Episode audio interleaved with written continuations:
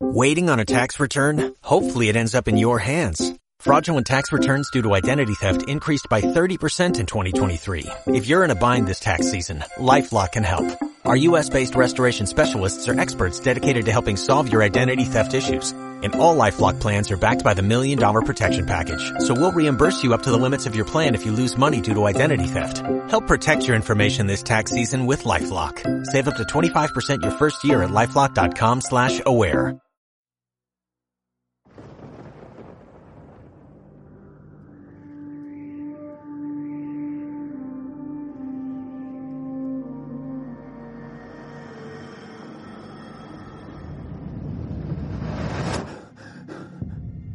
Noé, ¿qué te ha dicho? Va a destruir el mundo. ¿No puede evitarse? El hombre ha corrompido este mundo y lo ha cargado de violencia. Así que debe destruirnos. Se acerca un gran diluvio. Construiremos un arca para los inocentes. ¡Madre! ¿Qué pasa?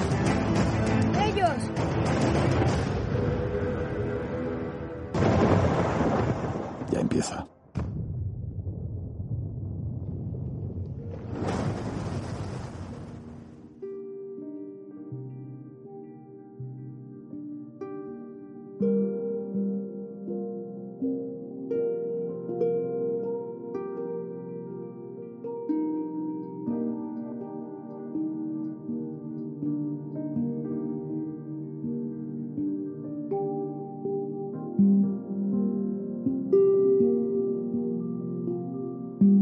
Según cuenta la Biblia, el diluvio universal duró 40 días y 40 noches. La Biblia también cuenta cómo Yahvé le pidió a Noé que construyera un arca suficiente para él y para toda su familia y para, según decía, cada animal limpio, siete parejas, macho y hembra, más los animales que no eran limpios, una pareja, macho y hembra, también las aves del cielo, bueno, y tal, y tal. El caso es que al día hasta el día de hoy este relato ha sido tomado como un cuento simbólico o una parábola, ya que evidentemente haría falta más de una lluvia, más que una lluvia de 40 días y 40 noches para que ocurrieran todos los daños que la Biblia contó.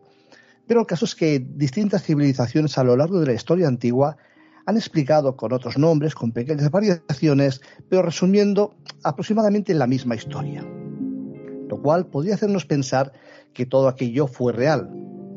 Incluso hay ciertos lugares de nuestro planeta en los cuales parece ser que en algún momento las aguas se llevaron algunas porciones de tierra, ya sea por erosiones extrañas o incluso antiguas ciudades por debajo del nivel del mar, en prácticamente también todo el planeta. ¿Qué hay de cierto en este diluvio? ¿Existió? ¿No existió? ¿Fue ese diluvio, por ejemplo, el causante de que se extinguiera la Atlántida? Hoy vamos a abordar el tema del diluvio universal con el guardia civil retirado Manuel Plata. Manuel, bienvenido de nuevo a la que es tu casa, Crónicas Herméticas. Encantado de reunirme otra vez contigo y con todos tus oyentes para difundir este conocimiento de estos enigmas de la historia, que yo creo que si algún enigma hay en la historia mm, sugerente para, yo creo que para todo el mundo, para toda la humanidad, es el tema este del diluvio. Y efectivamente, como tú dices, eh, cuentan que puede ser un mito, pero cuando te pones a rascar la superficie de la historia, te encuentras con muchas sorpresas que, bueno, en este caso vamos a pasar a desvelarle a tu oyente.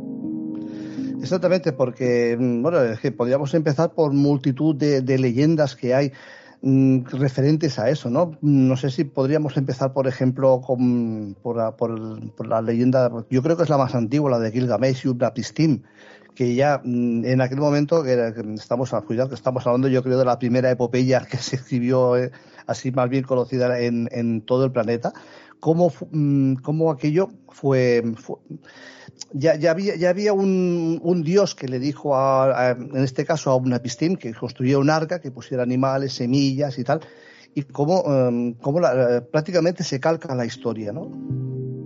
Sí, la verdad es que hay muchas historias que hablan de, del diluvio y hablan del diluvio como una cosa anunciada. O sea, eh, en este caso, cuando muchos autores dicen que, bueno, que pudo producirse a lo mejor el impacto de un asteroide en algún lugar del mar que provocase unos grandes tsunamis que eh, pudiesen afectar, digamos, a, toda la humanidad en general, porque estamos hablando de estos diluvios y, tenemos la tradición eh, tanto en el continente europeo, el continente americano, el continente eh, o sea, en todos los lugares tenemos un mito del diluvio. Y, pero yo creo que ese, lo que acaba de decir, es un elemento muy importante, ¿no? Que es que ese, esa catástrofe era una cosa anunciada. O sea, ya había, había, bueno, te dicen que son los dioses los que lo avisan, pero que era una cosa anunciada. Y eh, lo que te lleva a preguntar, eh, ¿qué es lo que provocó el diluvio? Porque, bueno, ya si quieres, ahora después entramos en, información que tengo que me hacen pensar que efectivamente eh, el diluvio existió, y mm, recurriendo a los mitos, eh, ellos nos dan una serie de datos que pueden pasar desapercibidos, pero si lo sabes mirar, te están dando mucha información. ¿no? Mm, yo creo que en este caso la pregunta no es si el diluvio existió, sino cuándo ocurrió. Porque, vuelvo a repetir, los mitos nos están diciendo que eh, algo ocurrió en todos los mitos de todos los lugares algo ocurrió, algo que además era previsible que ocurriera, por eso mm. hay mucho, te dicen que los dioses, que yo entiendo cuando los antiguos hablan de los dioses, eh, es como mm, actualmente tratamos a los sacerdotes ¿no? de la antigüedad, que son gente que tenían conocimiento de la naturaleza y había una serie de dioses que advertían a la población de que se iba a producir algo catastrófico que iba a ser a venir en forma de agua. Entonces, la pregunta que habría que hacerse es ¿cuándo ocurrió y por qué ocurrió? En este caso, mm, yo estoy convencido que, que, eso es verdad que ocurrió y si quieres te puedo dar algunos detalles. Sí, sí, por supuesto. Mira, eh, vamos, vamos a arrancar con la fecha probable en la que ocurrió el diluvio. ¿eh? Luego, después, si quieres, mm, podemos entrar en diferentes mitos que, cuentan, que, van a concretar, eh, además, nos van a confirmar en la fecha en la que vamos a proponer y, luego, pues si quieres y si nos da tiempo, pues podemos hablar de otro tipo de, de tradiciones que nos pueden dejar muy sorprendidos, como puede ser, por ejemplo, la tradición del diluvio de la religión de los persas, ¿no? De los, el zoroastrismo, donde el dios Aura Mazda le dijo a Yima que hiciese un refugio subterráneo y que allí se iban a iluminar con ni más ni menos que iluminación artificial bajo tierra. O sea que es algo, algo muy sorprendente lo que te encuentras en los libros antiguos. Pues mira, la fecha del diluvio, yo el, bueno, yo, eh, hay mucha información que te dicen que pudo ocurrir en torno al 5500 antes de Cristo.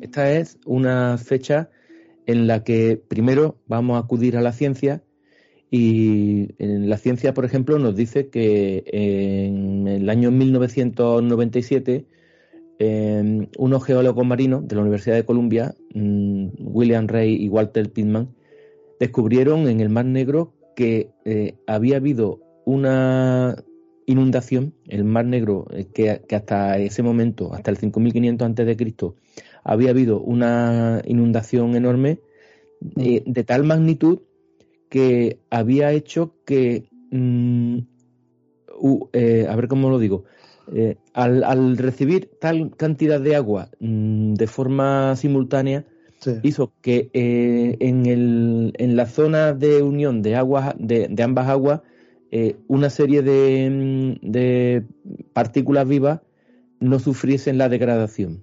¿eh? Entonces ellos hicieron ese, ese estudio y, y, decían que eso había digamos cada día el mar negro subía cada día 15 centímetros. Imagínate la cantidad de agua que tenía que entrar, dice que eh, la fuerza que eh, con la que el agua caía desde la parte superior para poder inundar el mar de negro, dice que era unas 200 veces mayor que las cataratas del Niágara actuales.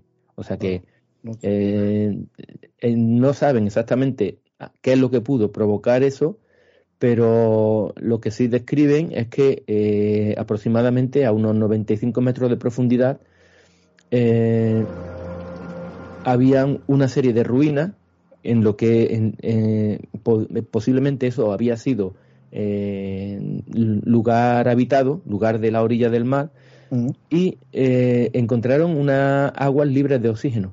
Entonces, cuando se produjo esta inundación, el agua salada, que es más densa eh, que, el, agua dulce, pues se fue hacia el fondo, eh, el agua dulce subió y en medio pues quedó una capa pues eh, prácticamente sin oxígeno en la que mm. murieron los, organismos encargados de descomponer la madera.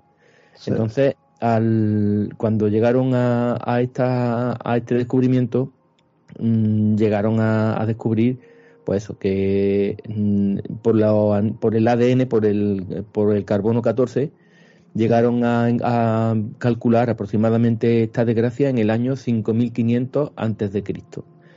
Eh, esto es lo que nos dice la ciencia.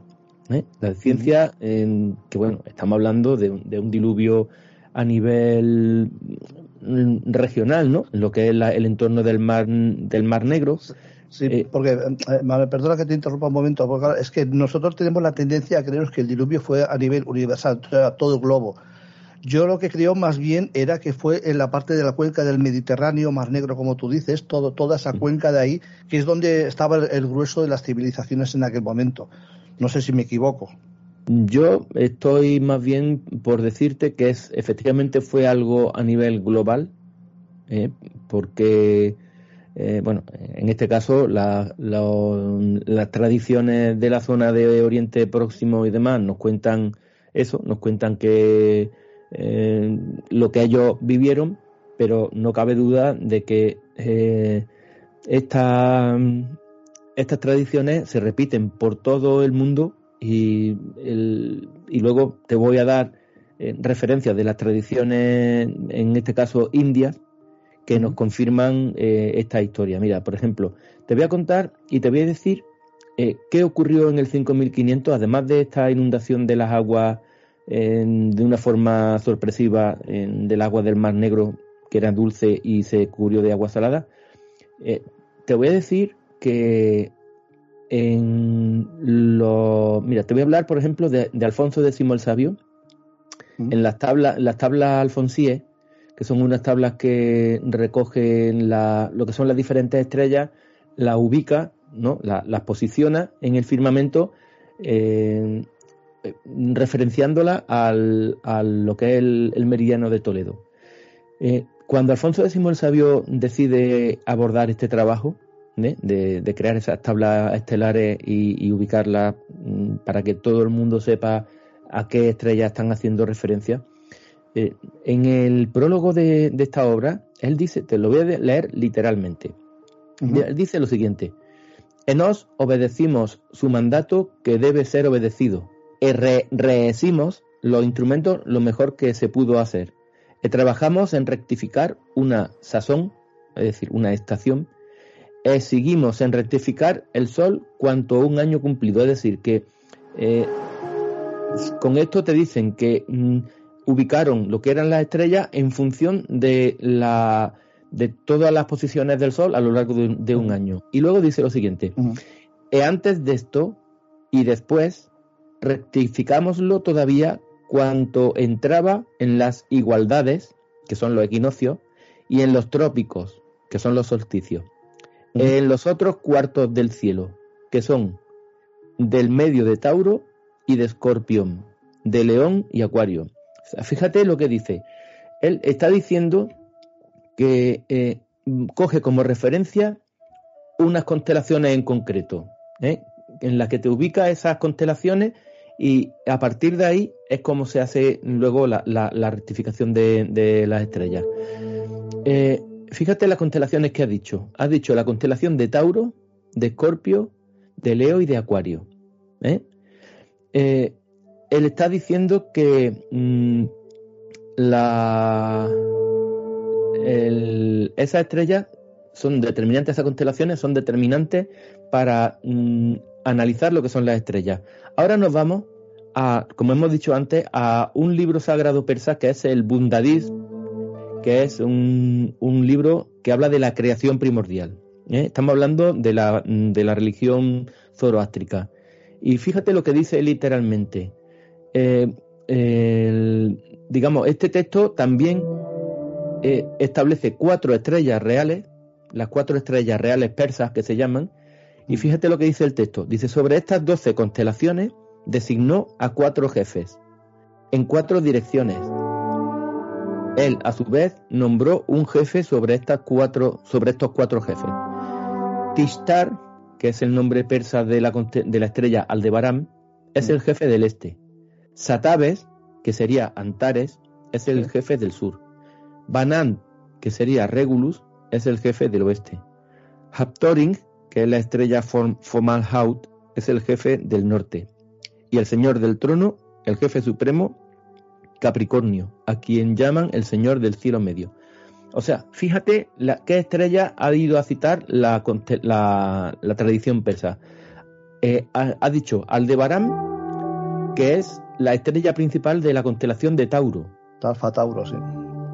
Eh, eh, Antares, que es la, la estrella principal de Escorpio. Régulo, que es la estrella principal de Leo. Y Haptorin, que es Fomalhaut, que esa es la, una constelación que se encuentra en Piscis eh, Austrinus, la constelación que está justamente por debajo de Acuario, porque en la zona de Acuario, la constelación de Acuario no hay ninguna estrella que brille especialmente. Hmm. Digamos, eh, son estrellas, pero no tienen un brillo tan fuerte. La, estrella que más brilla en esa zona es eh, Vale, pues fíjate que tenemos las estrellas principales de las constelaciones que Alfonso X el Sabio citó como las que había que tener en cuenta para poder determinar lo que era la, ubicar el resto de estrellas. Y te estaba diciendo que estas estrellas estaban en los puntos principales de la eclíptica del Sol, que son los dos equinoccios y los, dos solsticios. Solsticios. ¿Vale? Eh, pues fíjate, eh, no tengo, pero si quieres luego después te lo puedo mandar. Eh, he cogido el, un simulador estelar que es eh, Stellarium para ver, eh, eh, digamos, poniendo como, como estrella principal Régulo, que sería el, la estrella, la única estrella que tiene el nombre de rey. la he puesto, digamos, en la posición más excelsa, por así decirlo, del cielo, que sería el, la, el solsticio de verano, cuando el sol se encuentra en su parte más alta. Vale, pues eh, cuando eh, el Sol está en régulo, en la misma estrella régulo, en su parte más alta, en el solsticio de verano, es en el 5500 antes de Cristo. Y curiosamente, si acude al resto de constelaciones, pues tenemos que efectivamente en el día del solsticio de invierno, la constelación de, de, eh, de Acuario, eh, en la zona de Formanhaut, eh, el Sol se encuentra en, la, en su parte más baja de, en cuanto al, al periplo ¿no? de, mm. del año. Y luego en las constelaciones, en el, en el equinoccio de, de verano, que ocurre en marzo, el Sol se encuentra en la constelación de Tauro, justamente al lado de la estrella Aldebarán. Luego, luego te voy a pasar estas capturas de pantalla. Sí, sí, sí. ¿Eh? Y en el, equinoccio de otoño, el Sol se encuentra también, como dice eh, tanto Alfonso X el Sabio en, ese prólogo de la tabla Alfonsíe, como también el libro El Bundadism de, la creación del universo de, los persas, zoroástricos, el Sol se encuentra justamente al lado de la estrella Antares.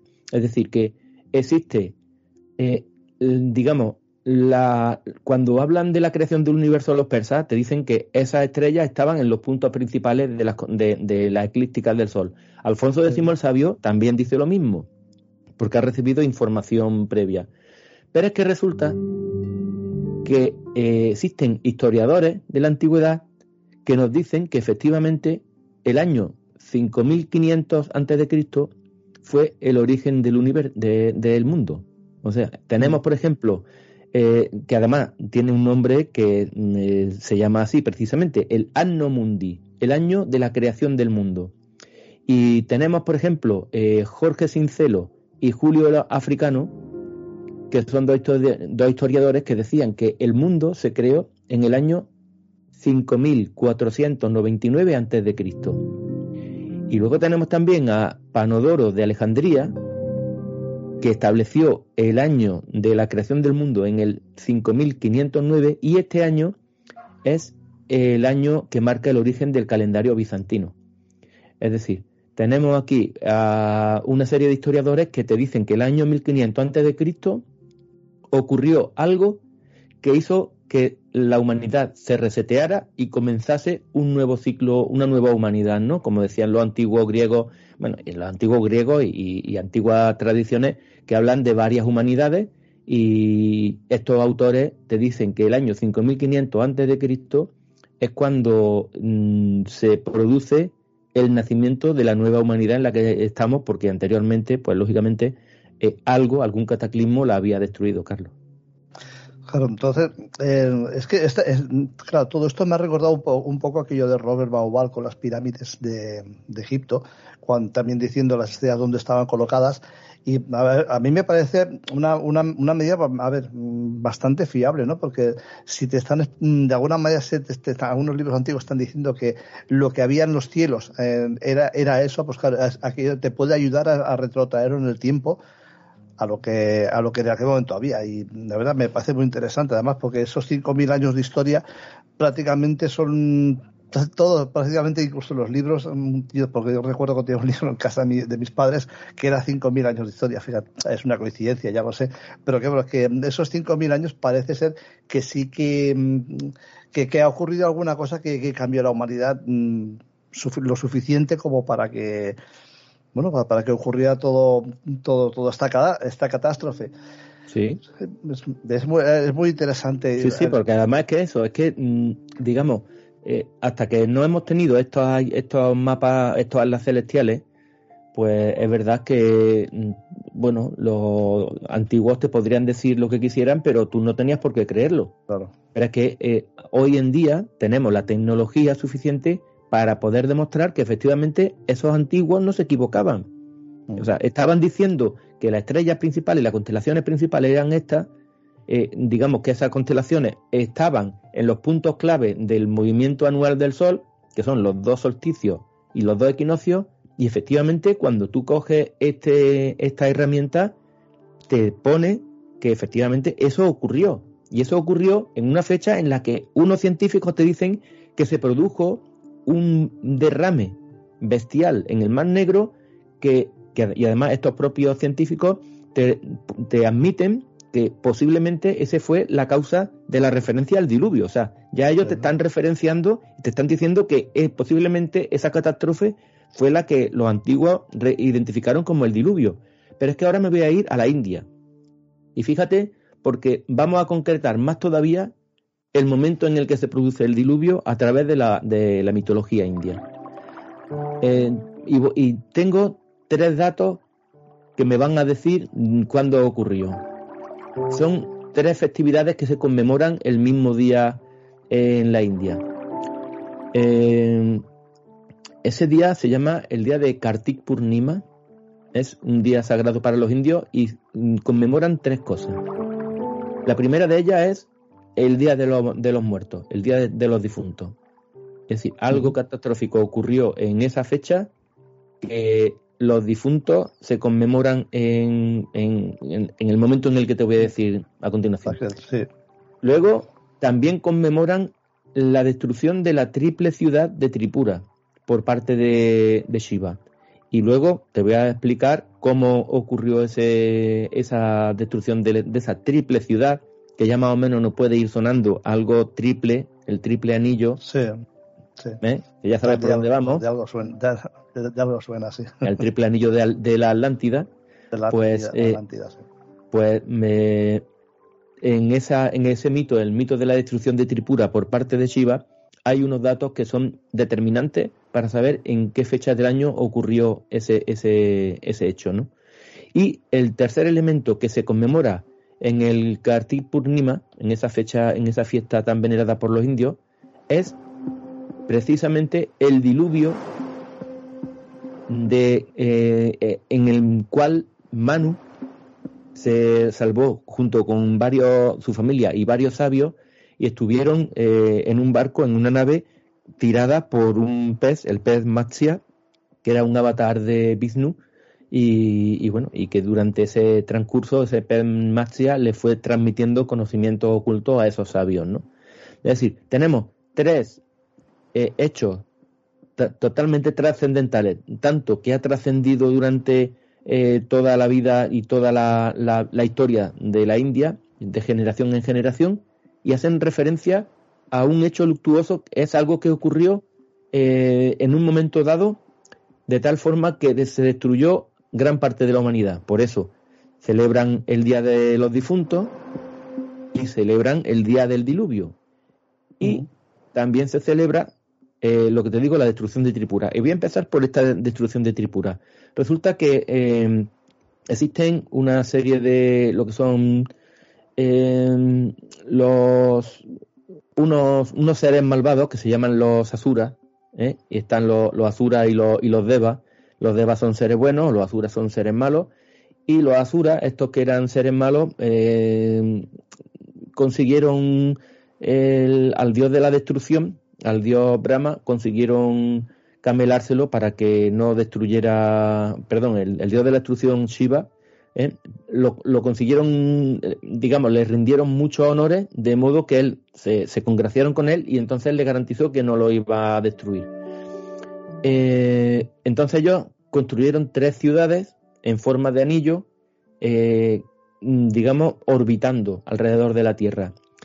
en un momento dado, eh, alguien le dice a, Shiva que no puede permitir que estos seres vivan eternamente porque, eh, porque no hay nada que pueda persistir, pervivir eternamente. Entonces, que no puede permitírselo. Entonces le dio una condición y era que eh, solamente podrían ser destruidos si esas tres ciudades se alineaban y esas tres ciudades solamente se alineaban una vez cada mil años y durante breve, un breve segundo. Entonces, eh, en vista que los asuras tenían ese salvoconducto, pues fueron siendo cada vez más malvados y no había nadie que los pudiera destrozar porque eh, tenían la protección de Shiva. Era el único que podía destruirlo era Shiva y Shiva eh, pues eran sus súbditos y no iba a destruirlo. Entonces, alguien convence a Shiva de que los tiene que destruir. Eh, y entonces Shiva eh, creó un carro que el cuerpo del carro era la Tierra, las ruedas eran el Sol y la Luna, con lo cual eh, si la Tierra es el, el carro y la, el Sol y la Luna son las ruedas, sol, el Sol y la Luna tienen que estar cada uno a un lado de la Tierra, es decir, uno en el Sol poniéndose en el horizonte occidental y la Luna saliendo por el horizonte oriental. Oriental, ¿Vale?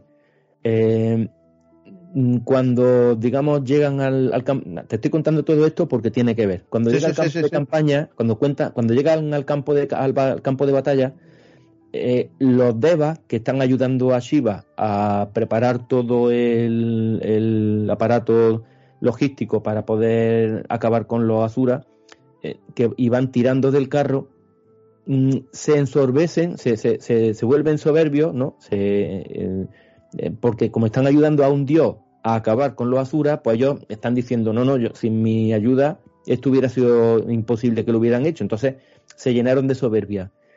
En ese momento Shiva ya había tensado el arco porque estaba a punto de producirse la conjunción.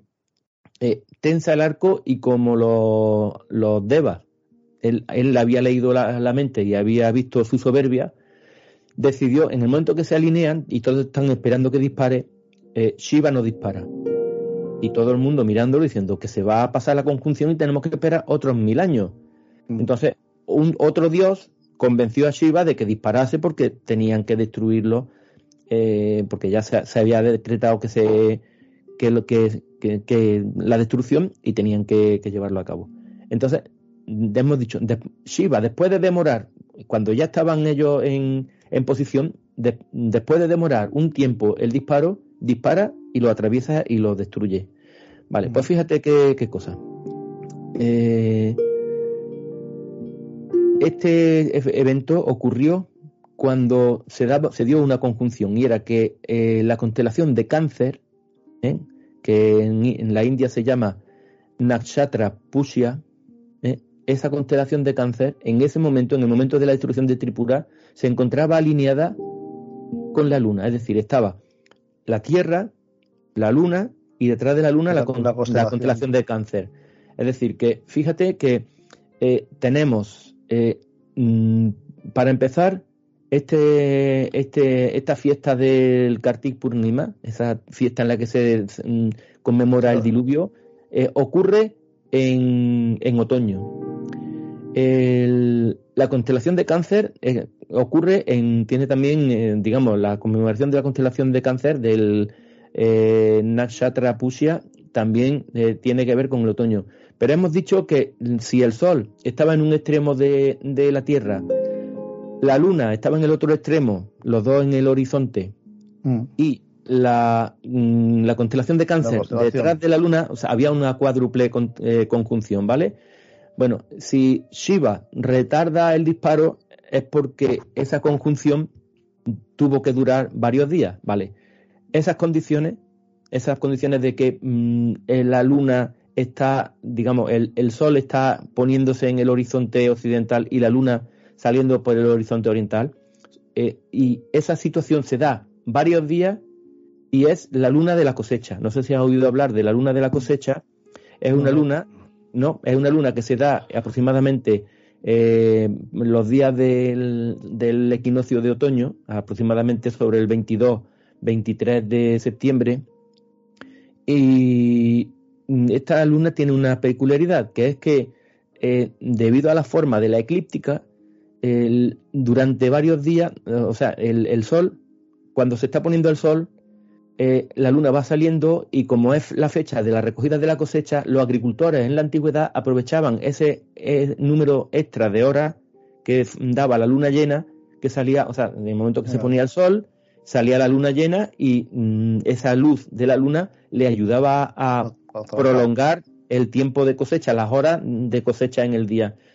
Y esa situación de, que se pone el sol y justo en ese momento sale la luna llena, se da durante varios días seguidos. O sea, es como que se demora ese, ese, esa alineación eh, sol, tierra, luna, se demora varios días. Bueno, pues resulta que esa en los años aproximadamente, eh, hay varios años, en, torno al 5500 antes de Cristo, hay varios años en los que se da esto. Y también te voy a mandar el, el pantallazo, ¿no?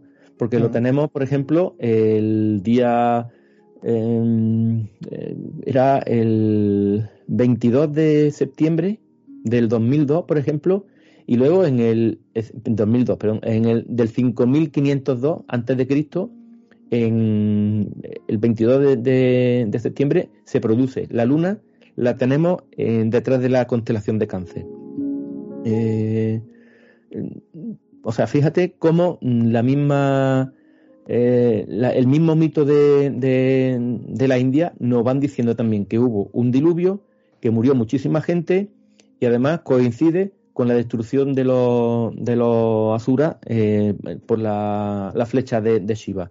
Y te están diciendo que efectivamente eso ocurrió en, en otoño, en, sobre el, el equinoccio de, de, otoño. Y fíjate que en la actualidad aquí en Occidente también celebramos la fecha de los difuntos aproximadamente también en, la misma fecha, no, no en septiembre, pero bueno, eh, en otoño es la fecha elegida para celebrar el Día de los Difuntos. Es decir, que eh, aquí están hablándonos las tradiciones de que efectivamente eh, eso ocurrió, pero no solamente tenemos la fecha de, otoño mm, en la tradición india, eh, tenemos también la tradición griega y la tradición egipcia que nos dicen que posiblemente el 5500 a.C. podía ser cuando se produjo ese diluvio. No, es muy interesante porque estas parábolas, claro, eh, no se ellos en aquel momento no lo podían explicar de formas técnicas, lo, lo, explicaban a su manera, pero nos han dejado ese legado en el cual nosotros podemos interpretarlo y bueno, pues sacar algunas claves, como por ejemplo las que has sacado tú, que son, la verdad es muy interesante. Pero el caso, a ver, es que mm, es posible que hubiera habido más de un diluvio. Yo, yo es, una, es, una, es, una, pregunta sí. que siempre me he hecho. Porque, a ver, tú estás hablando de un diluvio del año 5500 más o menos. Eh, la, la, epopeya de Gilgamesh, que creo que fue uno de los primeros, la, una de las primeras que contó es el, la historia del diluvio, se escribió sobre 1800 antes de Cristo. O sea, podría ser algo mm, que, que hubiera pasado de padres a hijos y que se hubiera contado. Pero sin embargo, por ejemplo, en las pirámides hay, mm, en las pirámides las, sabes que la base de la esfinge y, y todo, y muchas partes hay unas marcas de erosión de agua que podrían provenir de hasta incluso 12.000 años. Que, que, aquí, claro, aquí ya, ya incluso estaríamos sí, coincidencio sí. con la última glaciación, uh -huh. con, el de, lo, con, los de hielos que se pudieron no, lograr en la última glaciación. Mira, Platón cuando habla de la Atlántida, él dice que mm, la Tierra ha sufrido más de un incendio y más de un diluvio. O sea, él dice que hay mm, cataclismos periódicos producidos, el, bueno, él dice en algunas ocasiones por algunos asteroides que vienen desde, desde lejos. O sea, él le habla de, uno, de una especie de aerolitos que vienen desde, desde lugares muy remotos. No sabemos si a lo mejor podría ser incluso el cinturón de Oort, la nube de Oort, ese cinturón de asteroides que se encuentra más allá de, de la órbita de Plutón. Eh. Él hace referencia, porque además en otra obra también dice que existen dos tipos de, de, de, rocas que provienen del cielo. Unas que provienen de cerca y otras que provienen de lejos. O sea, él está hablando, puede, puede ser que esté hablando del cinturón de asteroides que está más allá de Marte y como la, esos aerolitos que vienen de cerca y la, el cinturón de Oort que se encuentra más allá de Plutón. Entonces, eh, está, es muy curioso que el propio Platón haga referencia a que las rocas de mm, lo, los meteoritos, rocas que vienen del cielo, eh, le, le, dé dos ubicaciones diferentes. Y efectivamente la ciencia ha demostrado que sí que existen dos ubicaciones diferentes para esos aerolitos. O sea que también habría que preguntarse de dónde se había sacado esta gente esa información pero el propio Platón decía eso, que eh, habían habido una serie de cataclismos y unas veces eran por fuego y otras veces eran por agua. O sea que el, no es que lo digamos nosotros o lo diga la ciencia, o sea, el, efectivamente hay autores antiguos que decían que sí, que existían existieron diferentes diluvios y, uno de ellos, por ejemplo, el de Deucalión, que el otro día hablando te, vi, te enseñé cosas que son, yo creo que muy sorprendentes. Y ese diluvio de Deucalión yo creo que es anterior al diluvio de, de, de la que pudo ocurrir en este año 5500 antes de Cristo. Aunque ya te digo, el, lo que son los mitos, los mitos eh, que conocemos tradicionalmente, eh, tienen que ver con, con el año 5500 antes de Cristo. El, porque bueno, el, el por ejemplo, el, el, mito de Osiris en Egipto, eh, que nos dice cuando, cuando habla de que Set eh, reunió, llamó a, a, le hizo una fiesta a Osiris, que era el rey de Egipto, para mm, que le eh, para homenajearlo, y realmente lo que quería era meterlo en un ataúd y cerrarlo y quitarlo de en medio. Bueno, pues eh, todo el sacrificio de Osiris por parte de Set se produjo el, además lo dicen, está el Plutarco, eh, te dice incluso cuándo ocurrió, y dice que eh, eso, eh, esos acontecimientos ocurrieron el día 17 del mes de, de Hator. Y el mes de Hator, eh, eh, para los egipcios, es el mes de noviembre. O sea, estamos hablando de también la fecha en la que celebramos el Día de los Difuntos. O sea, que el 17 de noviembre los, los egipcios decían que se había producido una catástrofe en la que el cuerpo de Osiris eh, fue inundado y, o, o, se lo tiraron al río Nilo y, y esa mm, vinculación del el agua, ¿no? la destrucción por medio del agua, también la dicen que tuvo lugar en, en, en el mes de noviembre o incluso los dilu el diluvio, el, el, el hecho de el, mito de, del tifón, un animal que a todos los dioses del Olimpo lo, o sea, era, tan fiero que ni siquiera el propio Zeus era capaz de, controlarlo.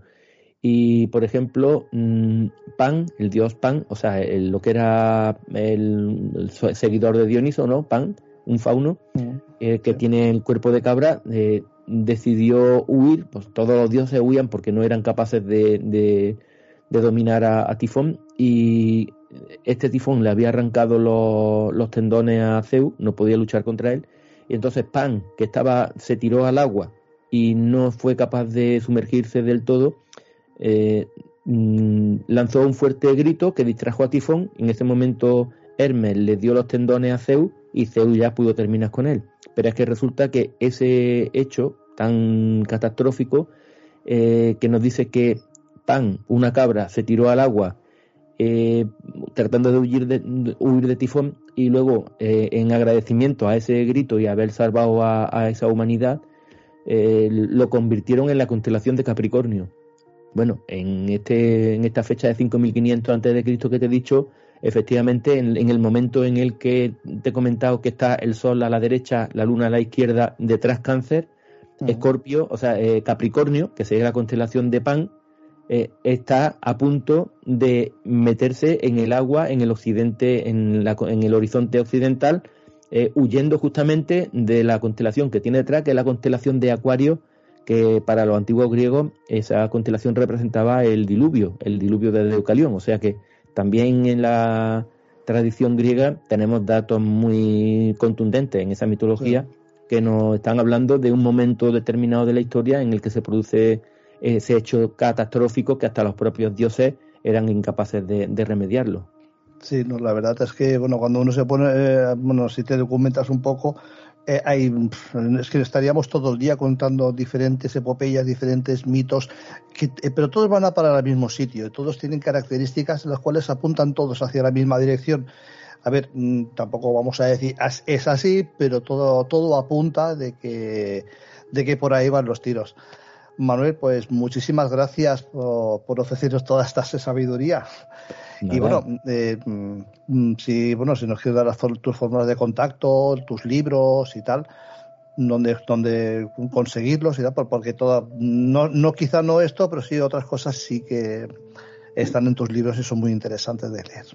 Pues mira, la forma de contacto eh, la tienen a través de mi blog, que es con permiso de arpócrates.es, arpócrates con H, y a través de la cuenta de correo electrónico info arroba con permiso de arpócrates.es. Y bueno, tenemos ahora mismo escrito el, libro El verdadero rostro de Dios, la nueva clave del Santo Grial, una investigación acerca de cuál puede ser la verdadera naturaleza del Santo Grial. Estamos trabajando en la segunda parte de ese libro y bueno, también tenemos varios proyectos en marcha, que, pero bueno, las manos solamente son dos y, no podemos acudir a, todo. Bueno, poquito a poco iremos sacando nueva información y, eso, esa investigación de esos enigmas de la historia, que vuelvo a repetir, en los libros antiguos, eh, que mucha gente considera que son, bueno, pues prácticamente eh, obra para guardar en la Biblioteca Nacional y, y mirarlo en una excursión de fin de curso de COU eh, esconde muchas más verdades y muchas más realidades de las que nos podemos imaginar. Estamos totalmente de acuerdo. Muchas claves ocultas que solo para los iniciados están ahí. Lo dicho, muchas gracias por tu participación en Coregas Herméticas. Un abrazo y hasta la próxima. Hasta la próxima.